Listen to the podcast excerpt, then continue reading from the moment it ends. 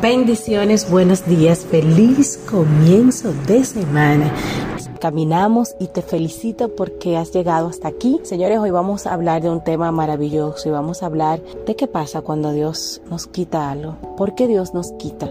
Algunas cosas en nuestra vida. Y así como cuando tú eras pequeño y alguien te quitaba un juguete, tú te enojabas, tú te sentías triste, tú hacías una rabieta. Muchas veces nosotros de adultos cuando nos quitan algo, nos enojamos, nos entristecemos. A veces pensamos que nuestra vida se termina porque eso que yo tanto anhelaba me fue quitado. Pero entonces, ¿por qué Dios me quita las cosas, porque Dios me quita eso que para mí me da la felicidad, porque Dios quitó mi pareja y mi matrimonio no funciona, porque Dios me quitó mi trabajo, porque el Señor me quitó mis bienes, porque me quitó mi negocio. Bueno, lo primero que tenemos que entender es que Dios quita todo lo que no nos lleva al cumplimiento de su propósito. Entonces, lo que vamos a hablar el día de hoy precisamente tiene que ver con eso, tiene que ver con que te quiten algo. La palabra de Dios dice, ya hemos hablado de Job en alguno de los retos anteriores, dice primera de Job, versículo 21, y dijo, desnudo salí del vientre de mi madre y desnudo volveré allá. El Señor dio, el Señor quitó.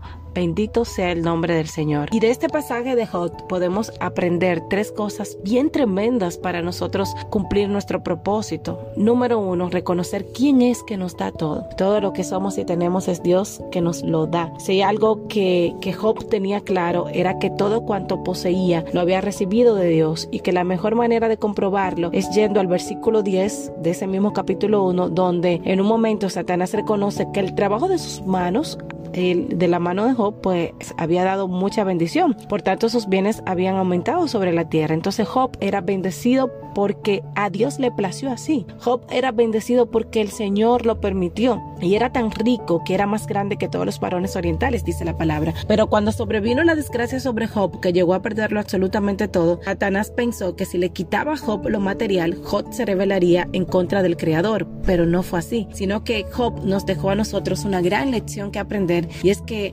Dios es quien nos da todo. Él es que todo lo da. Entonces, Job no permitió que una circunstancia dañara su relación con Dios y ponen de lo que quizá tú hayas perdido hoy en día. No puede dañar tu relación con Dios, porque si Dios lo quitó es porque va a dar algo mejor.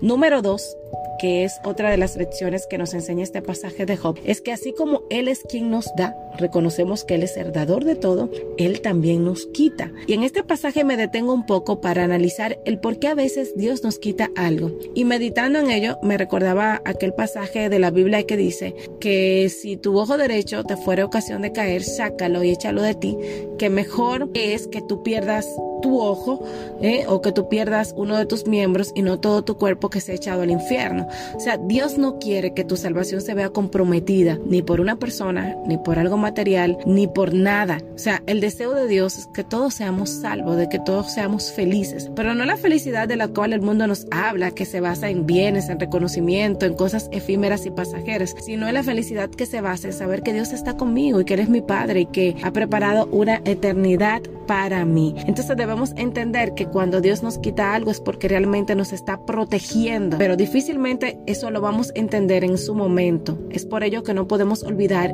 una de sus promesas claves durante toda la adversidad que dice sabemos que Dios dispone todas las cosas para el bien de quienes lo aman. Si Dios quita algo, por algo será, es por tu bien, así que no lo olvides, si Dios lo quita es porque te prepara para algo mejor. Y tercero y último, debemos ser agradecidos con Dios siempre, y aquí viene la reacción emocional que muchas veces nosotros tenemos en principio. En principio nosotros eh, quizás nuestra reacción natural es enojarnos, entristecernos, frustrarnos y reclamarle a Dios, pero imagínate que esa hubiera sido la reacción natural de Job. O sea, que Job le reclamara a Dios, que Job eh, le dijera, ya yo no te voy a seguir, ya yo no creo en ti, eh, porque tú me mentiste, porque tú permitiste que se me quitara mi familia, tú permitiste que me quitaran mis hijos, que me quitaran mi empleo, y que Job hubiese reaccionado con, con rabia criticando lo que el Señor hizo. Entonces, eh, sería que más adelante el Señor iba a hablar de la rectitud y la integridad de Job, o que nosotros hoy en este reto estuviéramos hablando de él. Claro que no, claro que no.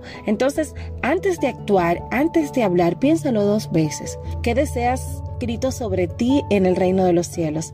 Antes de tú enojarte con Dios o reclamarle a Dios, piensa qué es lo que tú quieres que Dios piense de ti. Si nosotros entendemos el principio de que Dios es el dueño del oro y la plata y si estamos sometidos a su señorío, comprenderemos de que Él tiene el control de todo, de que Él es un Dios soberano y hace como quiere, pues Él sabe muy bien los planes que tiene para nosotros. Y yo deseo que esta reflexión de este reto te ayude a entender el por qué Dios te ha quitado eso que tú tanto quizás anhelabas o porque no ha sucedido. Si no ha sucedido es porque no es para tu bien. Si te lo ha quitado es porque no es para tu bien.